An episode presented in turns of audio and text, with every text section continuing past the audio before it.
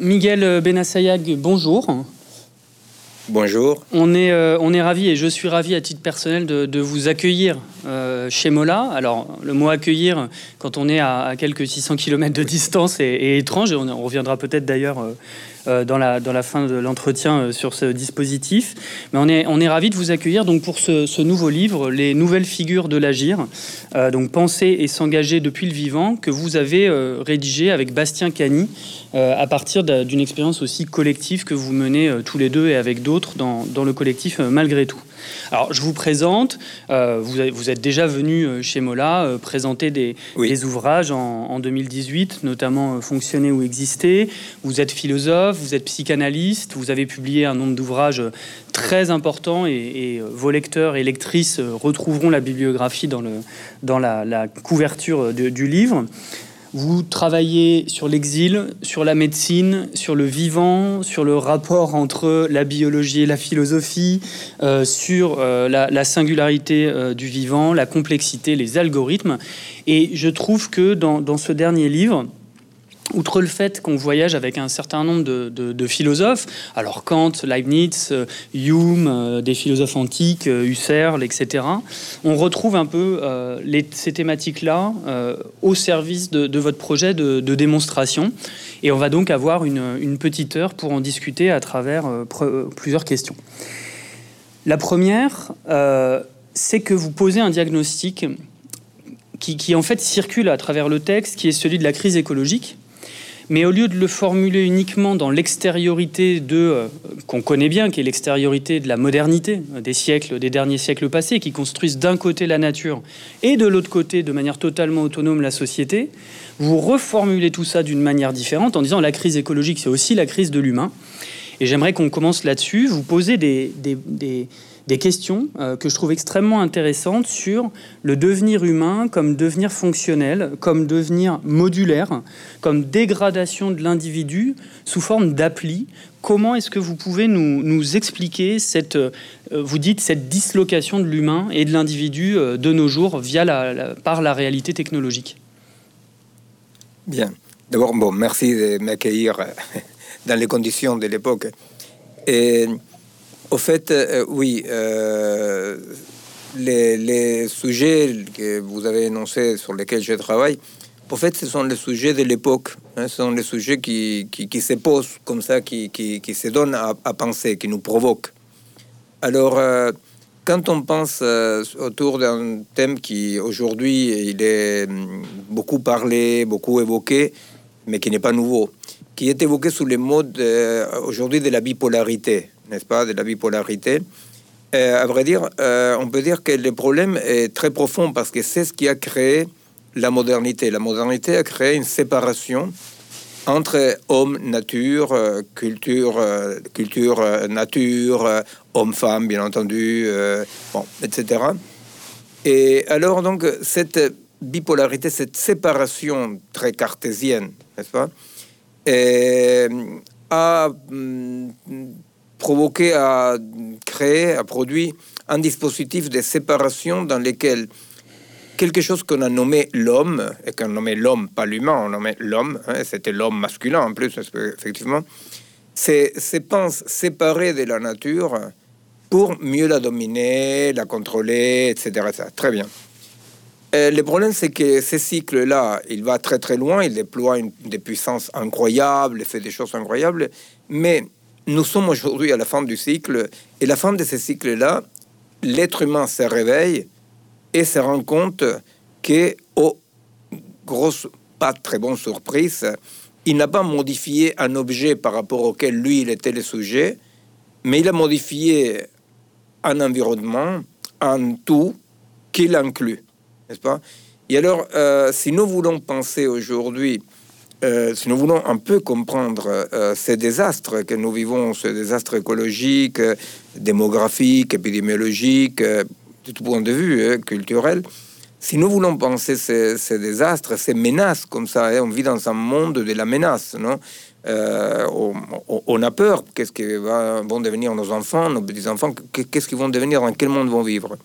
Si on veut penser ces, ces dispositifs-là, il est important donc de ne de sortir de cette bipolarité et ne plus penser, nous, sujets humains, le monde euh, pour les transformer, pour les modifier, etc., mais procéder à une opération qui semble compliquée pour les Occidentaux que nous sommes, hein, qui est excentrer l'humain du centre où il s'était mis, l'excentrer et euh, penser l'ensemble, donc euh, l'humain dans cet ensemble-là, l'humain dans cet ensemble-là.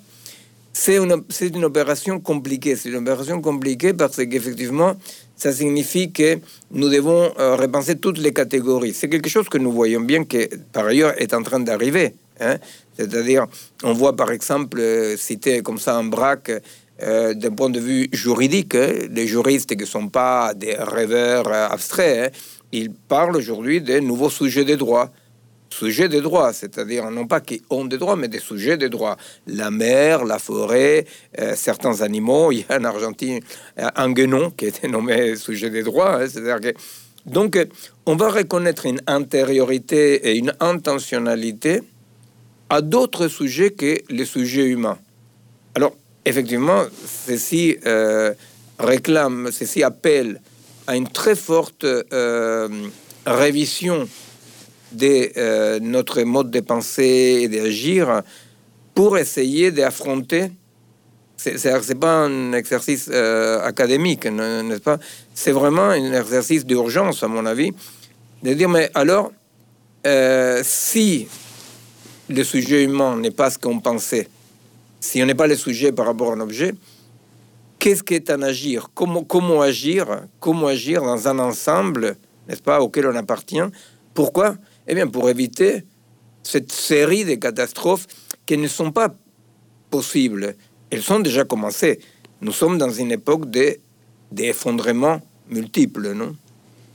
Alors justement, dans, les... merci pour, pour ce cadrage hein, qui montre bien le, le, cœur de l'ouvrage où vous saisissez 300 euh, euh, ans d'histoire, puisque, bon, je le rappelle, ce qu'on appelle la modernité, c'est ce grand moment, d'ailleurs plus de 300 ans, qui naît euh, avec l'autonomisation des sciences, avec tout ce que vous avez signifié et qui, ouvre l'époque moderne.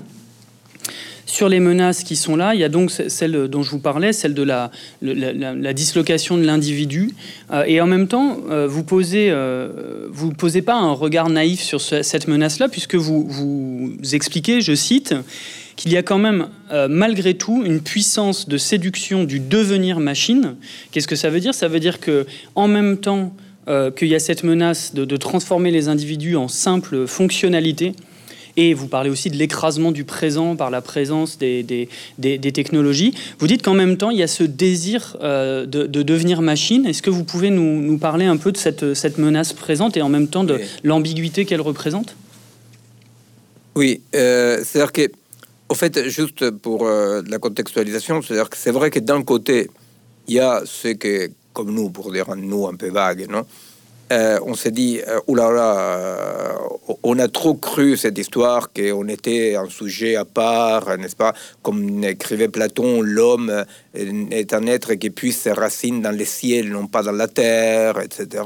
Non on a trop cru ça, n'est-ce pas Et donc, il y a une bonne partie des contemporains qui disent oula, attention, non, il faut quand même se repenser dans un contexte, on fait partie d'un tout, etc. Et alors on pense euh, comme Morisot, hein, c'est-à-dire cette euh, euh, diplomatie avec les autres êtres vivants, Il faut qu'on retrouve notre place parmi les autres. Mais force est de, de, constater que la majorité de nos contemporains sont pas du tout dans cette idée de regagner la fragilité du vivant n'est-ce pas, avec notre singularité humaine, ils sont pas dans cette disposition-là, ils sont dans une disposition qui est de dire, mais la technologie, la technologie nous sauvera, et d'ailleurs la technologie a tout compris.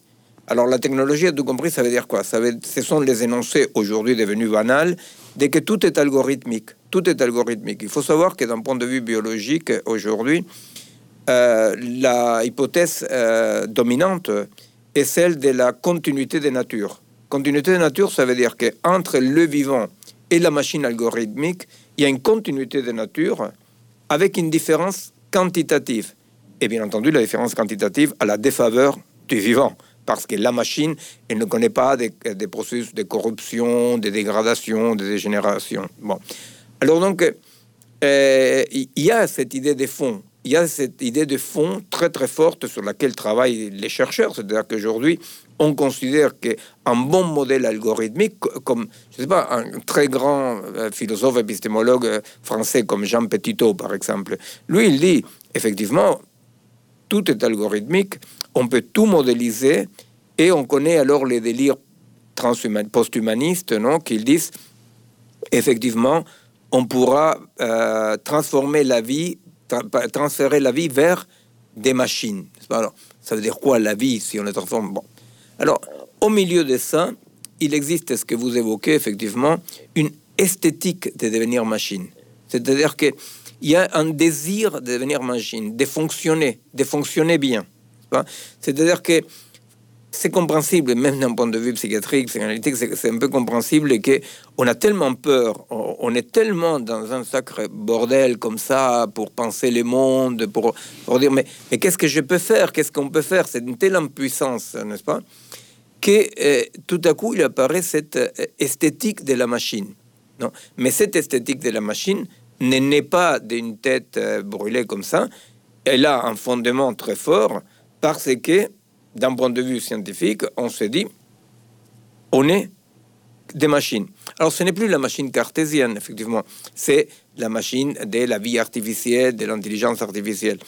Et alors, dans ce désir de devenir machine, non, d'abandonner la fragilité, abandonner nos corps, euh, abandonner toute cette corruption du corps, n'est-ce pas, comme euh, disait déjà Platon, hein, c'est-à-dire les corps corruptibles, non et c'est un devenir très platonicien parce qu'on voudrait quitter ces simulacres, comme appelait Platon les corps, quitter les simulacres des corps pour une autre vie qui est une vie dans, les, je sais pas, dans le monde des, algorithmes.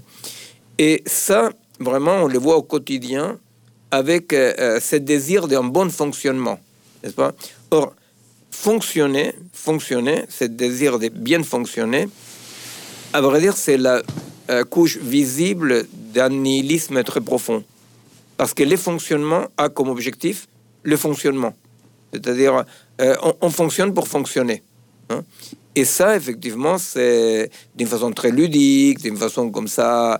Euh, c'est pas une tyrannie méchante, c'est une tyrannie euh, très séductrice, non? Et petit à petit, effectivement, nous assistons à une dislocation biologique et culturel de l'humain hein, qui va se réagencer par rapport aux machines qu'on croit utiliser et par rapport auxquelles, à vrai dire, nous devenons des segments dans ces machines-là. Hein, oui.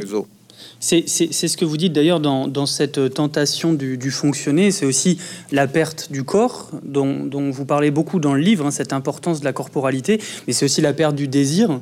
Et j'ai bien aimé les, moments où vous dites que notamment tout ce qu'on nous vend aujourd'hui, le big data, etc., euh, est évidemment une idéologie parce qu'elle se cache en tant qu'idéologie. Et qu'il euh, y a cette idée que, euh, effectivement, tout est algorithme d'une certaine manière, enfin, vous, vous, le, confirmez, c'est l'idée que tout, dans cette lecture que vous critiquez, que tout est information.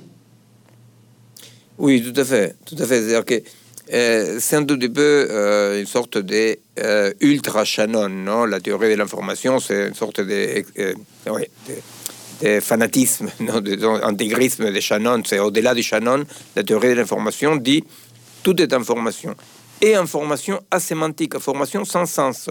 C'est-à-dire que ce n'est pas euh, un émetteur qui arrive à un récepteur. C'est-à-dire tout est information. Même l'émetteur et les récepteurs, ce sont des agencements des unités d'information dans la théorie algorithmique, n'est-ce pas? Et alors, euh, on veut remplacer les concepts pour des algorithmes, n'est-ce pas? On veut euh, dire, bon, finalement, on va abandonner les côtés flous des concepts, on va abandonner comme ça tout cet imaginaire euh, comme ça qui euh, nous a fait croire qu'on pouvait agir pour euh, déléguer nos fonctions de plus en plus, l'ensemble de nos fonctions, vers les machines calculantes.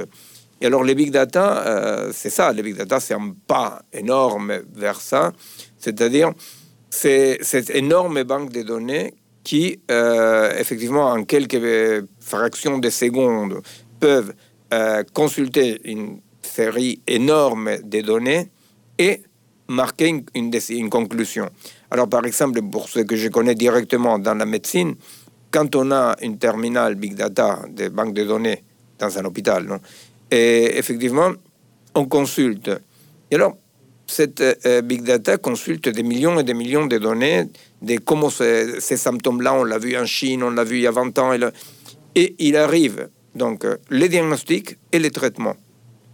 Sauf que euh, ce fonctionnement Big Data est un fonctionnement non pas par causalité, mais par corrélation, et que effectivement les diagnostics normalement c'est basé sur un pari qui est le propre du vivant et de l'humain en particulier. C'est-à-dire que toi, tu vois ton patient, tu dis, bon, effectivement, oui, il y a toutes ces données-là. Les données, on les considère comme nécessaires, mais pas suffisants, comme on dit, n'est-ce Et il y a un moment donné dans lequel on se rend présent, on se rend présent dans un pari, qui est un pari qui vraiment engage les corps, parce que c'est parce que le patient est là, parce que toi, tu es là avec ton expérience, etc. Et alors, on fait un pari. Le diagnostic est un pari. Et c'est là où il y a la responsabilité, la liberté, la présence des corps. Or, le diagnostic par Big Data efface tout ça. Les, symptômes des patients sont formatés dans une grille et le euh, clinicien bah, suit quelque chose. Donc il y a deux absences. Bon, la même chose arrive aujourd'hui avec la macroéconomie, n'est-ce pas, avec euh, les grandes décisions, avec les algorithmes pour trouver des terroristes, par exemple, maintenant, n'est-ce pas? On se prend la tête, on imagine qu'est-ce que ça va donner cette utilisation de corrélation par big data avec un algorithme qui va déterminer que tu n'es pas tout à fait dans la norme. Hein. Alors, oui, il y a là quelque chose qui euh, est cette délégation de nos fonctions vers la machine, qui est une grosse tentation face aux menaces, une fois encore, aux menaces que nous devrions pouvoir assumer en tant que vivants. Merci, euh, merci pour ces, euh, pour ces précisions qui, euh, qui, à mon avis, pour certains des, spectateurs et spectatrices, évoqueront les, certains romans de science-fiction dystopiques du XXe siècle. Alors, suite à ce diagnostic qui irrigue vraiment le livre, vous faites aussi, euh, c'est un livre euh, qui, plonge ses racines dans la philosophie, euh, dans la phénoménologie, on va y revenir.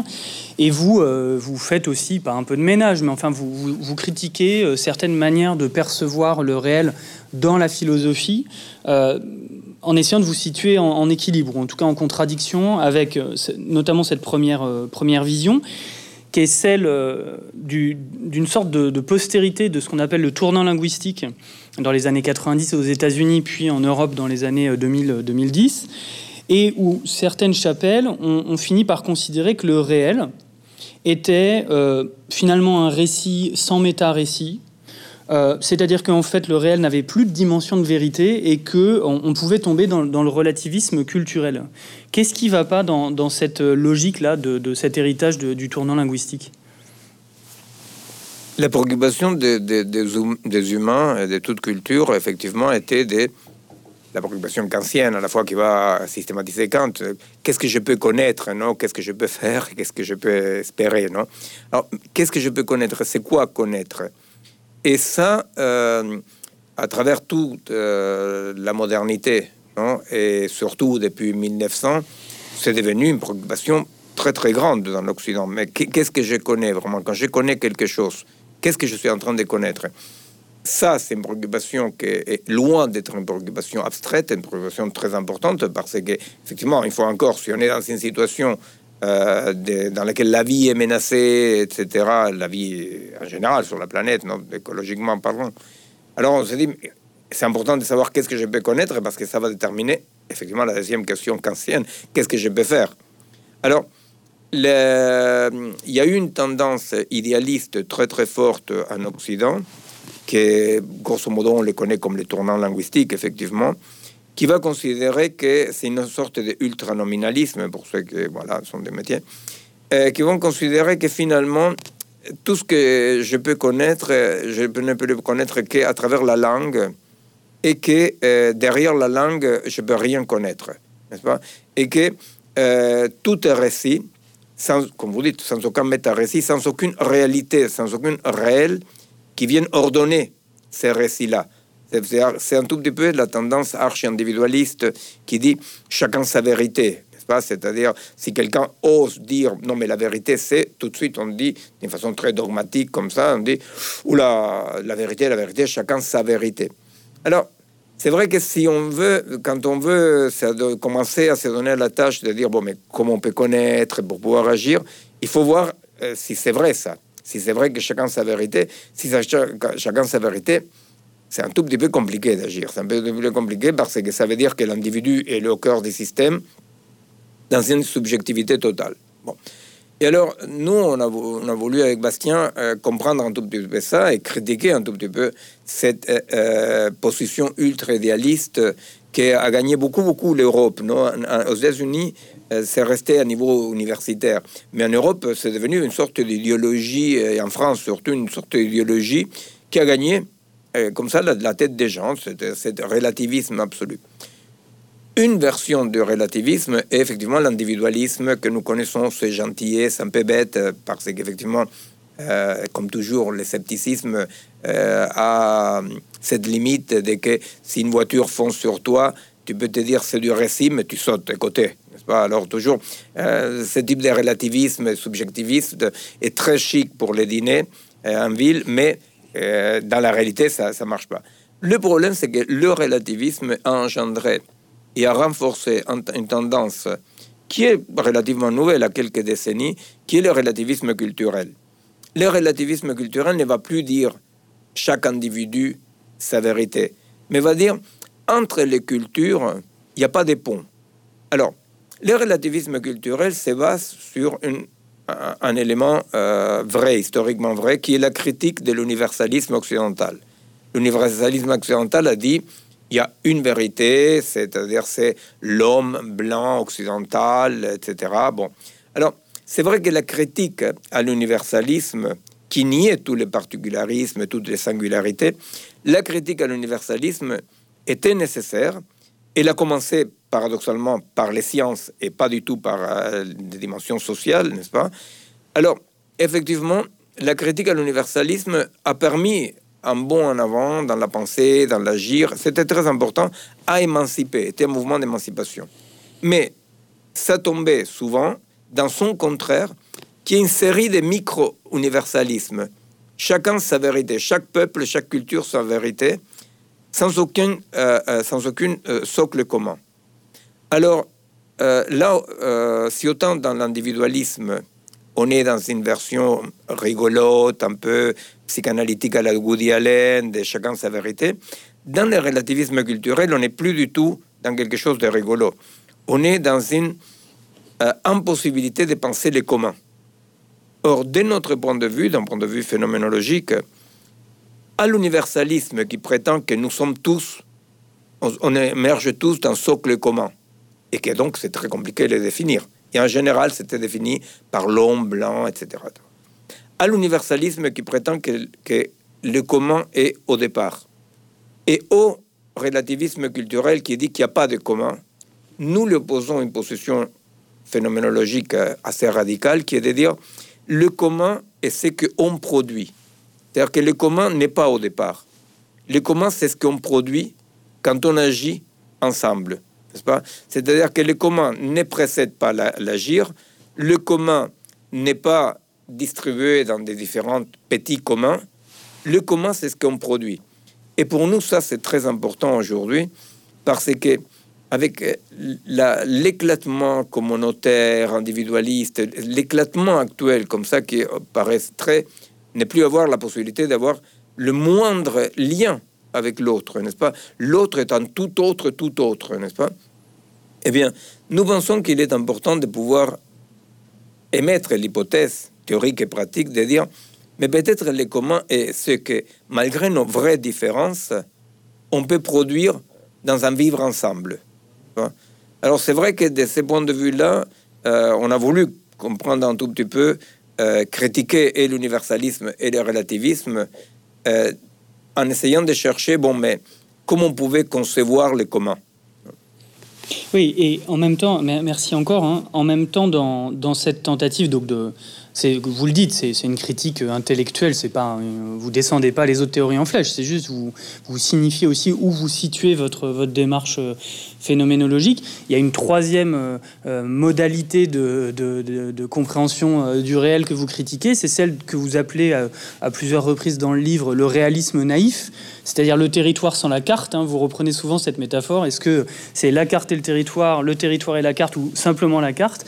Et donc les réalistes naïfs, qui eux considèrent qu'il n'y a finalement que le territoire. Ça, c'est encore une, manière de voir que vous critiquez pour essayer de construire votre, votre démarche phénoménologique oui, de ce point de vue-là, effectivement, euh, euh, dans cet effort pour dire, bon, mais comment on peut connaître Comment on peut connaître non euh, On sort de tout un siècle. Le XXe siècle est un siècle de remaniement de toutes les catégories de la connaissance, de l'agir, du sujet. Bon. On dit, mais finalement, d'un point de vue phénoménologique qui est le nôtre, comment on peut connaître Et alors, pour savoir comment on peut connaître, effectivement, euh, il est important autant de faire une critique au nominalisme euh, comme ça, du tournant linguistique, que au réalisme naïf qui dit mais les choses sont là et on doit connaître les choses qui sont là. Or, euh, ce qui est là correspond à une maille dynamique, non, dans laquelle tout ce qui est individué, pour parler comme Simondon, tout ce qui est individué, moi, la table, les verres, ce qui, ce qui est là, participe d'un même processus d'individuation. C'est-à-dire que les choses n'existent pas. C'est très compliqué de dire que les choses existent indépendamment les unes des autres. Or, euh, dans, les courants, dans les courants phénoménologiques classiques, disons même Sartrien, Husserl, un peu moins, mais bon, enfin, et on dit que ce qui va déterminer l'existence d'une chose, ce qui permet de, euh, discréditer une chose, de découper une chose que je veux connaître, est la conscience.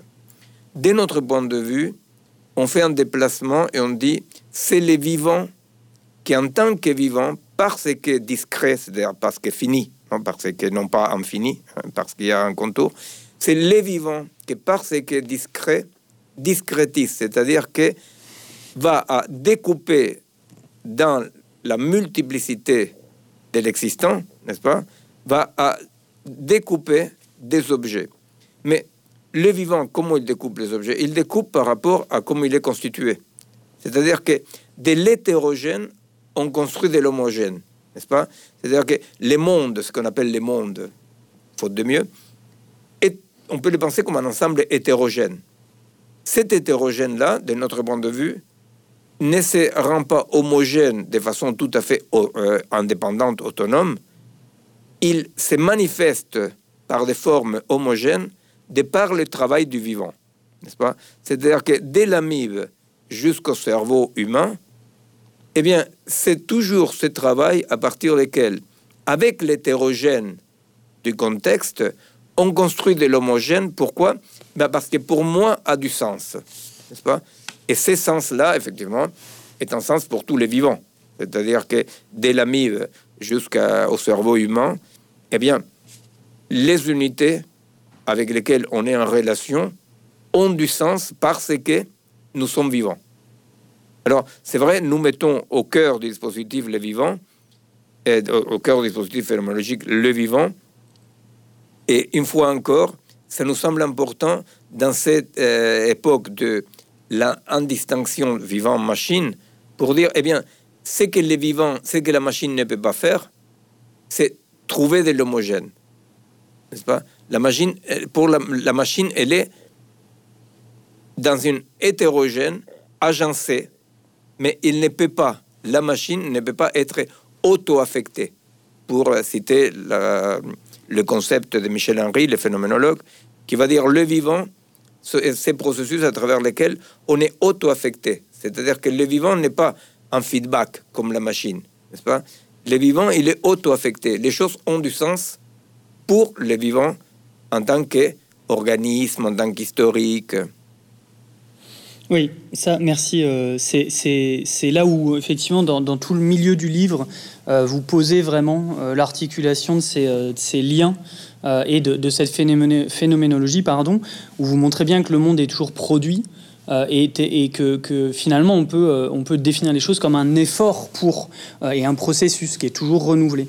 Alors ce que je trouve intéressant donc on voit, on voit ici que non seulement des, biologistes, euh, des, philosophes, des lecteurs euh, trouveront beaucoup d'intérêt à vous lire. Il y, a, des passages euh, très intéressants quand vous, utilisez votre expertise du côté justement médecine, biologie, sur la, question de l'émergence du, vivant. Et là, je pense qu'il y a des gens qui, seront heureux de, évidemment de vous lire sur ce, cet aspect-là si on passe euh, petit à petit vers la question justement de l'agir, c'est-à-dire aussi une fois qu'on est, entré dans le livre et qu'on a lu tous ces éléments critiques, ces propositions, euh, les nouvelles figures de l'agir, les gens, les gens euh, sont là aussi et vous le soulignez dans votre, dans votre prise de parole pour, pour, pour savoir comment, une fois qu'ils comprennent un peu comment ils connaissent, comment comprendre comment ils peuvent agir.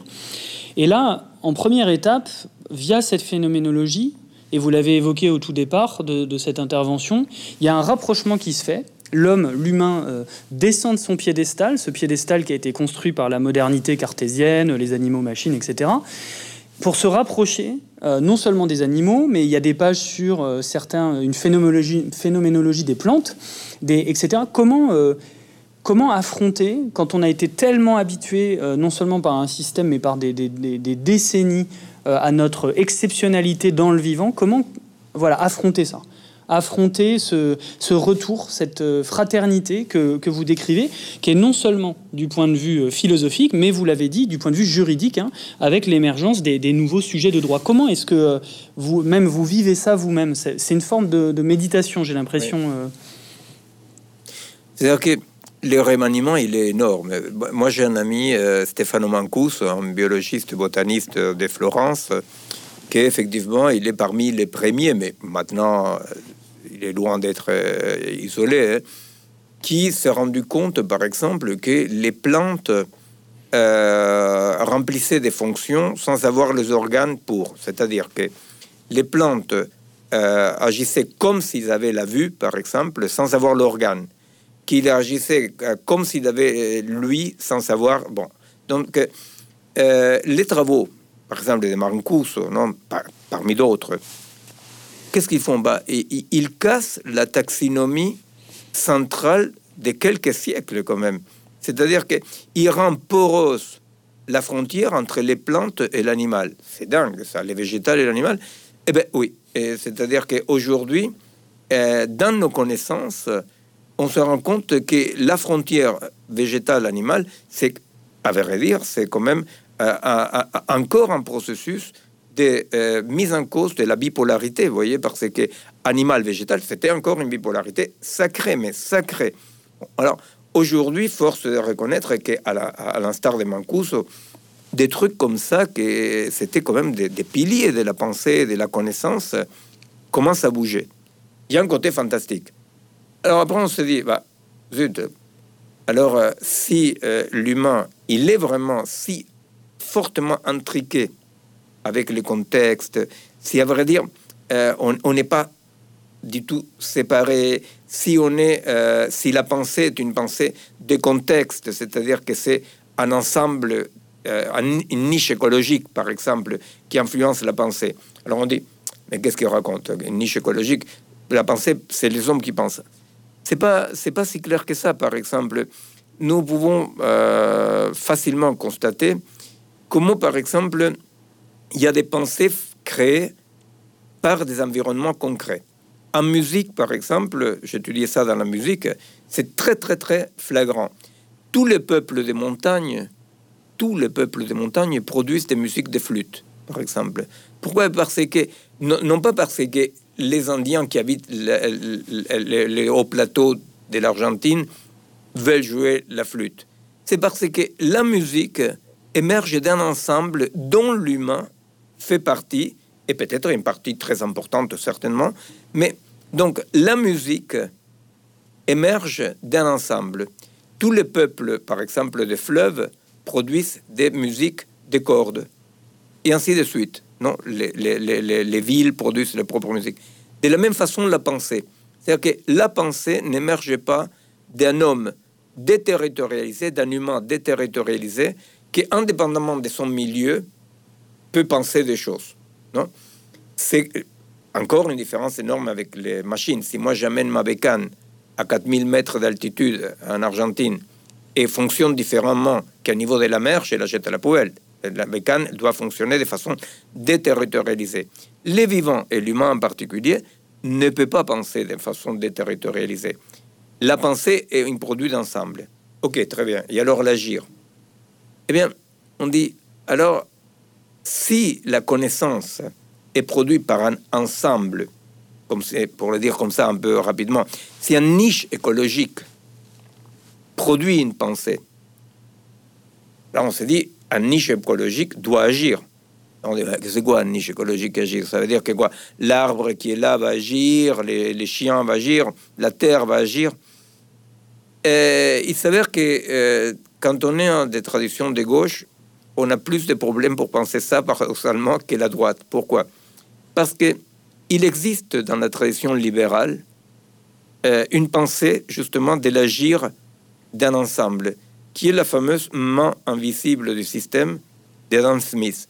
C'est-à-dire que les libéraux, ils ont une pensée, je ne dis pas qu'il faut récupérer celle-là, c'est un exemple, n'est-ce pas? C'est-à-dire que on voit bien comment une pensée libérale a pu produire cette pensée d'un ensemble qui inclut l'humain, mais qui n'est pas dirigé, polarisé ou discipliné par l'humain. Alors, euh, ce n'est pas du tout une apologie au libéralisme, encore moins au néolibéralisme.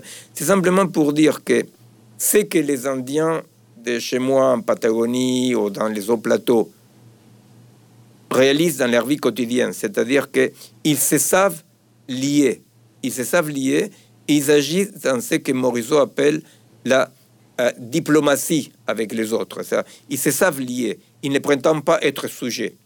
C'est que les autres cultures et les réalités concrètes, pour nous, la seule trace comme ça que je pense à, l'instant, non, la seule trace qu'on peut avoir d'un agir qui inclut l'homme sans que l'homme soit au centre est la pensée, par exemple, de la main euh, invisible ou la pensée d'un économiste comme Hayek, n'est-ce pas?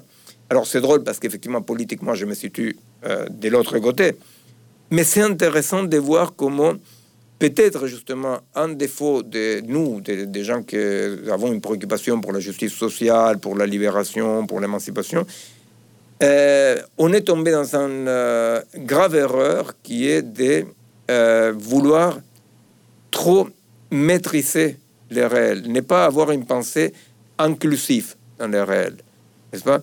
Alors, je crois que si nous voulons penser aujourd'hui et comprendre, en agir du système comme une niche écologique produit une pensée comme une niche écologique donc peut agir, on a intérêt de nous penser dans l'ensemble, nous penser en tant qu'humains dans l'ensemble.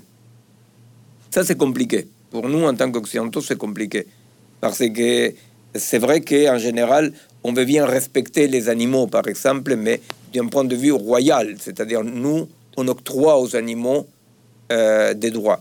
Or, la pensée des droits animaux, la pensée des droits de la forêt, n'est pas une pensée dans laquelle l'être humain central octroie des droits, est une pensée dans laquelle l'ensemble produit une résultante. Hmm. Oui, de toute façon, on voit bien dans, à travers certaines lectures. Alors, euh, bon, moi je le, vois avec mes références qui sont pas celles d'un spécialiste, mais Gilles Clément, euh, quand il travaille sur le tiers paysage et sur euh, l'intégration de la biodiversité dans son propre jardin planétaire. Bruno Latour qui, parlant de la ZAD de Notre-Dame-des-Landes, dit, cite le slogan de, de, cette contestation enracinée en disant Nous ne défendons pas la nature, nous sommes la nature qui se défend. On voit que là, il y a, il y a une tentative de penser cette, euh, cette diplomatie. il y a beaucoup de euh, gens qui pensent à Augustin Berg, oui, bien sûr. avec les concepts d'écoumène, c'est-à-dire euh, toute la pensée de, certains historiens et historiens des, annales, c'est-à-dire quand, on écrit la Méditerranée, comment ça s'appelle Ça m'échappe. Fernand Brodel. Brodel, pardon, merci. Quand Brodel pense la Méditerranée, bah, voilà, c'est un effort là, alors là, clair et net de penser une autre figure de l'agir. C'est-à-dire, il va montrer comment, en Méditerranée, les humains ne sont pas les sujets de l'histoire, ne font pas ce qu'ils veulent. Pas? Ils sont tenu à cette diplomatie. Moi, je bien les concepts de Morisot, de diplomatie, n'est-ce pas? Mm. les, humains sont tenus à agir dans un ensemble de constructions, des contraintes données par la géographie. Hein, Brodel, Berg, n'est-ce pas, euh, sont des penseurs euh, qui montrent euh, cette voie et qui, à mon avis, est la seule voie pour éviter que cette époque d'effondrement multiple devienne plus grave encore. Les effondrements sont, sont déjà là. C'est-à-dire, on est dans une époque obscure.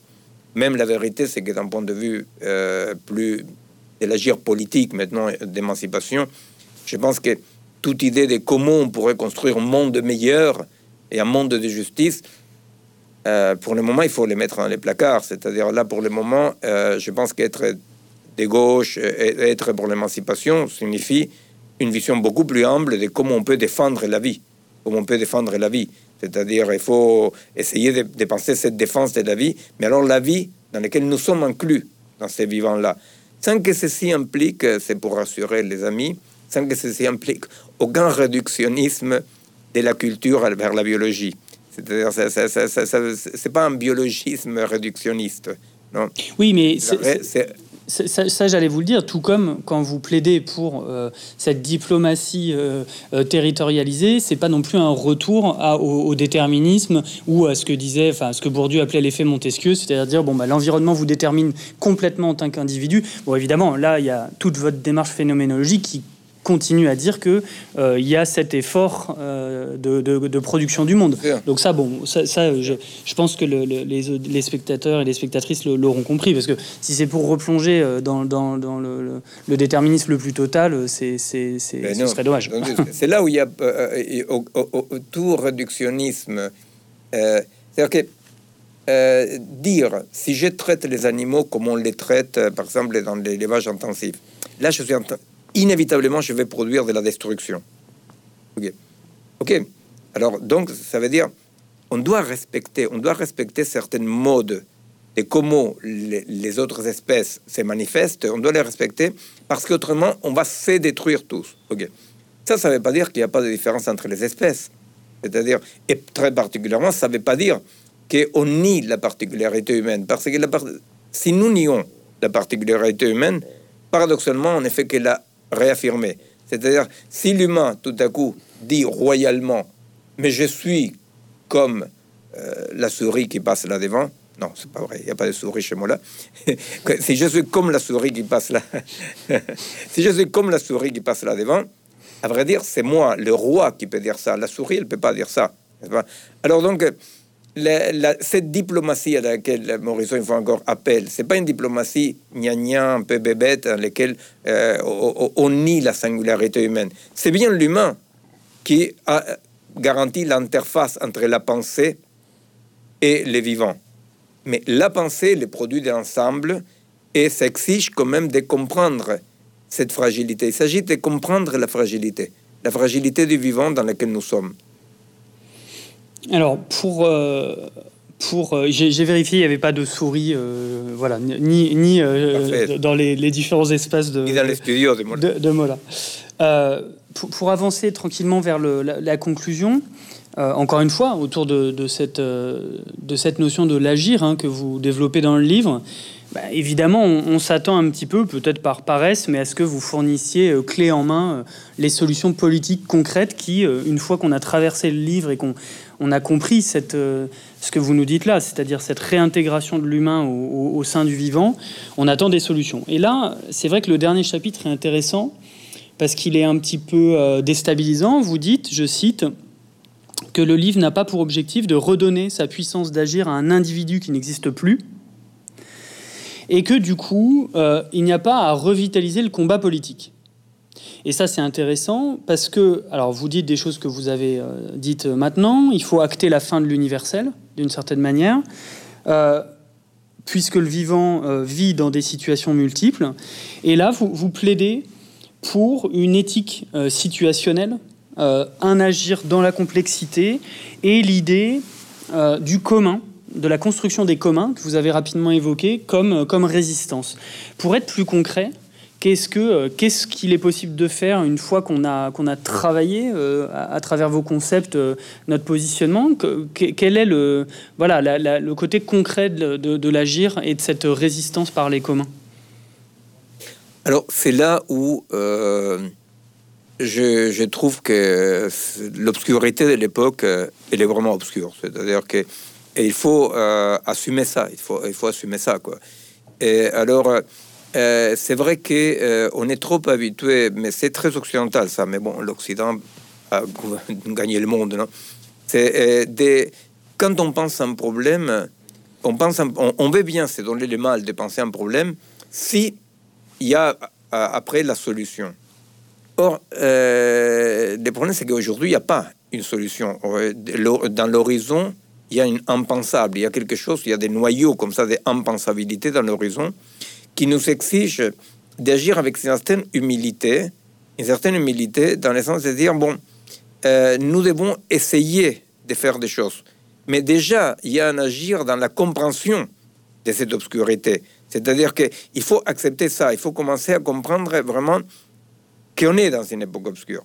Alors, à partir de là, euh, très concrètement, euh, c'est que comme l'image qui me permet à moi de continuer à vivre, de continuer à être dans une certaine joie de l'agir, l'image que j'ai, c'est d'une euh, multiplicité. Donc, si, la réalité actuelle, c'est une sorte de dispersion, non, dispersion de tous les côtés, des, des, murs de tous les côtés, comme on dit, eh bien, c'est-à-dire faire de cette dispersion une multiplicité. C'est-à-dire une multiplicité, c'est quoi? Une multiplicité, c'est des expériences concrètes très territorialisées dans lesquelles on essaye de voir comment on peut créer du commun, comment on peut protéger la vie.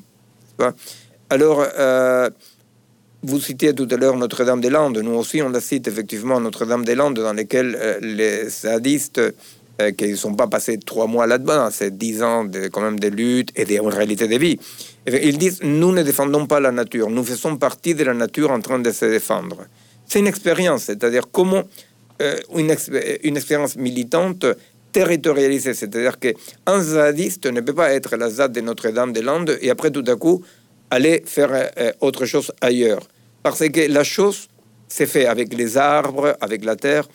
Alors, une expérience que j'ai vécue directement, c'est quand une euh, entreprise minière du Canada est arrivée au nord-ouest de l'Argentine et il a dit, pour faire une minerie à la ciel ouvert, a dit à quelques Indiens qui habitaient là, c'était très peu de monde, eh, on vous paye très cher pour que vous déménagez. Et j'ai assisté, j'ai assisté, j'étais vraiment, euh, euh, vraiment étonné de voir ça, à la réponse unanime de tous les Indiens qui disaient, mais comment déménager? Et vraiment, dans leur euh, schéma de pensée et d'agir, déménager ne, ne, ressemblait à rien, parce que déménager, ça aurait signifié déménager eux, la montagne, les condors, les lamas, les quelques arbres, non? C'est-à-dire que vraiment, ils s'expérimentaient comme cette nature que les gens de Notre-Dame ont essayé d'arriver vers ça. J'ai vu, là, ces communautés indiennes, sans du tout faire l'apologie des bons sauvages ou des bêtises pareilles, n'est-ce pas? C'est juste chercher de voir comment c'est possible pour nous, en tant qu'humains, nous sentir intégrés en ensemble. Je crois que aujourd'hui, la seule possibilité de résister à la destruction, la seule possibilité d'agir, c'est dans une multiplicité d'emplacements concrets, comme Notre-Dame-des-Landes ou d'autres, dans lesquels on essaie de développer des modes de vie qui deviennent désirables et qui protègent la vie. Il faut qu'elle soit désirable parce que toute militance surmoïque, disciplinaire, ne marche pas. Il faut qu'elle soit plus désirable que ce que le système nous offre. Alors, c'est vrai que dans mon expérience, euh, euh, pour dire comme ça, militante ou d'engagement, euh, je vois que dans les campagnes, ça existe, et en Amérique latine, il y a une myriade comme ça d'expériences comme ça. Le défi, c'est maintenant, comme dans les villes, comme dans les grandes villes, on peut créer des unités comme ça, des unités de autoproduction, des, dans lesquelles effectivement on tient compte de l'écosystème qui est la ville, hein, parce que si on a simplement une idée euh, de, de, champ, pas une idée euh, de dire comment je fais ça dans la campagne, Ben alors là, on passe un peu à côté de la plaque parce que la plupart des humains vivent dans des grandes villes. Alors aujourd'hui, le défi, c'est ça. Le défi, c'est comment on peut créer des unités comme ça, des micro-unités d'écosystèmes dans la ville qu'un réseau essaye de construire et de protéger la vie. Mais c'est vrai que là-dessus, moi euh, et Bastien, dans notre bouquin, dans notre travail dans les collectifs, euh, on n'est pas des prophètes du tout. C'est-à-dire, on essaye de penser, on essaye d'accompagner nos lecteurs dans cette pensée, et après, au moment du pari, on dit, bon, mais maintenant qu'on a plus ou moins compris, voilà de quel côté on croit qu'il faut parier. Mais euh, on n'est pas des prophètes, on n'a pas de lignes. Merci beaucoup. Et on, pourrait citer euh, dans, ces, résistances qui sont nombreuses. Hein. en France, on parle souvent de la ZAD. On, on parle moins souvent de la résistance en Italie des Notaves euh, au projet de TGV entre Lyon et Turin, qui est aussi une résistance territorialisée, qui a été euh, étudiée par, euh, par Anaïta Grisoni, une, chercheuse voilà, de ce point de vue-là. Miguel Benassayag, merci beaucoup pour, pour toutes ces réponses, pour vraiment cette, cette clarté et dans le livre et dans l'entretien. Et j'invite évidemment tous les, téléspectateurs et téléspectatrices à, se plonger dans, dans, le livre qui, je vous cite, un nombre de plis euh, importants et, où il y a encore beaucoup de, choses à, découvrir. Donc euh, merci, euh, merci beaucoup et, à bientôt. Merci beaucoup à vous, merci à Mola et voilà, à, bientôt, j'espère, à nouveau en présence. Oui, merci.